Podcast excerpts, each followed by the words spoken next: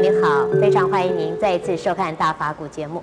那在上一集的节目里呢，师父谈到了佛陀为什么能够在两千多年前就能够洞悉凡夫的心理，洞悉宇宙的真理。那么今天呢，我们要继续来探讨佛陀的智慧。师父您好，陈小姐你好。师父是不是能进一步的来为我们解释佛陀的智慧是一种什么样的智慧？其实人都有智慧的呀。本能啊，只是呢，呃，有烦恼的时候呢，智慧就不见了。不过，一般的人都会说啊，这旁观者清，当局者迷。那也就是说，旁观的时候呢，就是客观的，比较啊，没有那么呃自我中心的时候呢，就看得比较轻一点。如果是主观的时候啊，因为跟他自己有切身的利害关系，就会看事、看人呐、就会比较啊有点偏差，不是那么客观了。一般的人认为，呃，客观，那就是啊，比主观要更啊更公正、更清楚。可是呢，从佛的立场来看呢，呃。主观和客观这两样东西啊，都是相对的主观，并不是啊真正的呀客观的。而佛的智慧呢，是啊超越于客观和主观。他就是说，比如说我们两个人，啊，你在你的立场，我看你的时候呢，那我认为是客观；以你的立场来看，啊，以你的立场来谈，只有我谈，那就是客观。其实还是你跟我两个人之间呢，究竟是个关系是什么？如果是非常亲密的关系，我怎么能客观起来？如果说是非常的不舒服的感觉上不舒服的这两个关系，怎么能够客观？或者是完全没有什么关系，这之间应该客观的话不一定。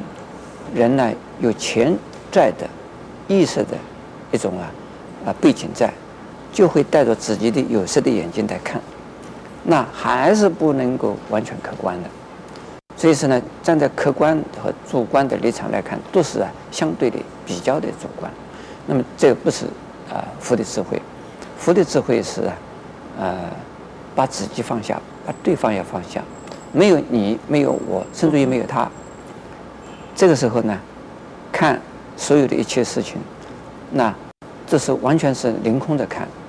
呃，凌空的看的时候，啊，一切事情，黑就是黑，白就是白的，一是就一，二就是二，这个是呢叫做智慧。又因此呢，佛的智慧叫做无我的智慧。啊，有我的话，那都不能够叫做佛的智慧。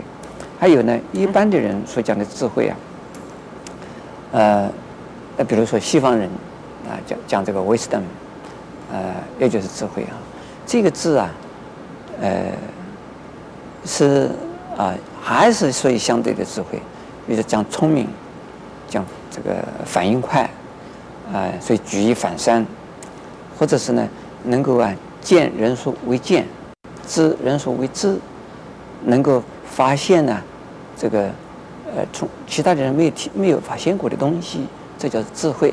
但是呢，站在佛的立场来讲，这还不算完全是啊，是超额的智慧，这个只能够说。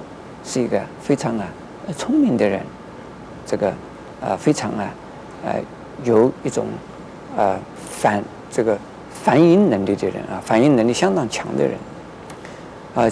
但是呢，什么叫做佛的智慧？还是没有讲出来。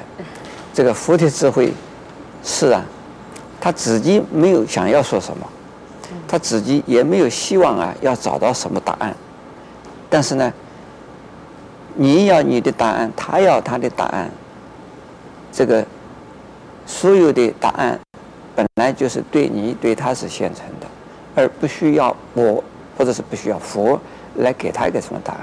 那佛是说，这是你的答案，我给你；这是他的答案，他给他。这个就是佛的智慧。是，呃，师父，您刚刚谈了很多佛的智慧啊，您提到。佛的智慧是一种无我的智慧，呃，没有你，也没有我，也没有他，那么是是不是可以说是一种没有比较性的智慧呢？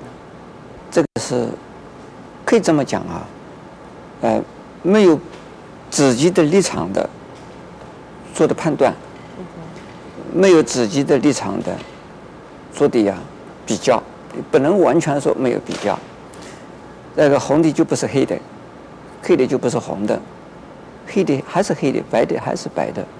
你不能够说佛的智慧一看说男的跟女的完全一样，他这个也不对，男的还是男的，女的还是男女的，但是呢，不是从他自己的立场啊出发来看问题，来做判断，来做比较。那么众生呢，都是比较讲自我。那么这么说来，众生有没有可能获得佛的智慧呢？佛说啊，佛以众生是平等平等，在没有开悟以前叫做众生，开悟以后烦恼断尽了，智慧啊圆满了，这叫做佛。而所以智慧这样东西，并不是外来的，从啊外边呢人家给的，或者是呢有什么样子的一种过程，或者是一种方法来开发的，不是。而是呢，每一个众生自己本来就具备的，本来就有的，只是说有烦恼的时候看不到智慧。你就好像说天上的太阳，下雨的时候看不到太阳，没有下雨的时候太阳就出现。太阳本来就在那个地方，只是说地球上的雾气啊升上来以后就变成云，因为地球上呢有了雾气，有的云，所以是看不到太阳，并不是太阳没有了。所以众生心中本来就有智慧，跟佛完全一样。那么众生如何能够把这个烦恼去除，然后让智慧不断的彰显呢？呃，知道自己是是自己是有烦恼的人，知道自己什么叫做啊是烦恼。如果了解了烦恼是什么，那你就会渐渐渐渐的呀，就是。有反省的功能，有反省的功夫，然后这个这个烦恼就会渐渐越来越少，越来越少。否则的话，你连烦恼都不知道，你这个不可能产生智慧。